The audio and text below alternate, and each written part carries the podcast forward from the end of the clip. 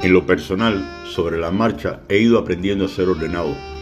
Y cuando me refiero a la marcha, posiblemente me refiero a un maratón de 54 kilómetros. El valor del orden, como en la mayoría de los valores, habrá que irlo exigiendo desde pequeño por parte de los padres. Te he dicho que no dejes los juguetes regados. ¿Cuántas veces tengo que repetírtelo? ¿No le resultan familiares estas expresiones imperativas? El orden es una cualidad tan relevante en nuestras vidas que evidencia sobre todo para la persona que lo observa, otras muchas cualidades que están contenidas intrínsecamente como es el caso de la organización, prever a corto, mediano y largo plazo. Un ejemplo de ello un escritorio ordenado para el desarrollo de las teleclases, o bien en el momento en que siendo administrativo atiende un cliente presencialmente. Sucede igual cuando vamos a preparar una clase y más allá del contenido le damos un orden. Entonces te preguntas, ¿cómo comenzaré?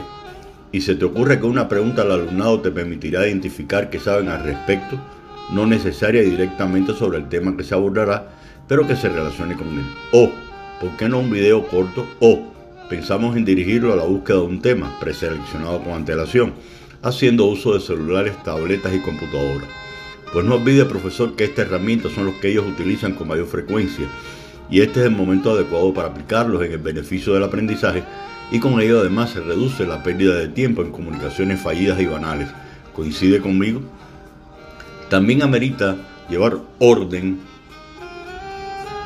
sistemáticamente de su control de evaluaciones y cuestionarse con igual periodicidad. ¿A quién le preguntaré hoy? ¿Quiénes están pendientes de ser evaluados?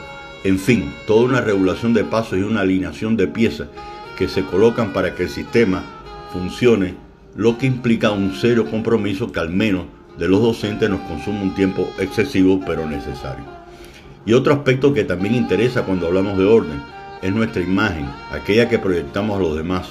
¿No cree usted que nuestros estudiantes se fijan en cómo andamos vestidos, si compagina lo que llevamos puesto, vestuario, calzado, si vamos bien peinados, el color de la ropa, el cabello, etcétera? Tampoco son ellos los únicos evaluadores. También lo son nuestros compañeros de trabajo y al respecto les cito otra experiencia. El caso particular es cuando me reunía una vez al mes con mis coordinadores de facultades para preparar la agenda, tema para abordar. Acá lucubraba los aportes o las opiniones posibles de los participantes. Esto proviene del hecho de que soy un enemigo acérrimo de las reuniones que se desarrollan con meras exposiciones por parte de quien la preside. Al contrario, si no logro que los demás opinen, discutan o se contradigan, para que lleguemos a un consenso, ese día me sentiré frustrado realmente. Es más, como práctica común, si había que discutir algo y llevarlo a la palestra, seleccionaba a algunos de los participantes coordinadores que sobre la base de una propuesta se reuniesen previamente y que éstas fuesen valoradas en el seno del colectivo. Otros ingredientes del orden, muy significativo, aunque a veces no se le concede su importancia, es el tiempo de duración de una reunión. En mi experiencia concedía 1.5 horas, equivalente a 90 minutos, evitando al máximo la pérdida de tiempo. Por supuesto, requería no solo control del tiempo, sino objetividad y concreción en lo que se decía. Terminada la actividad, el acta y los acuerdos se les enviaban 24 horas después a los participantes.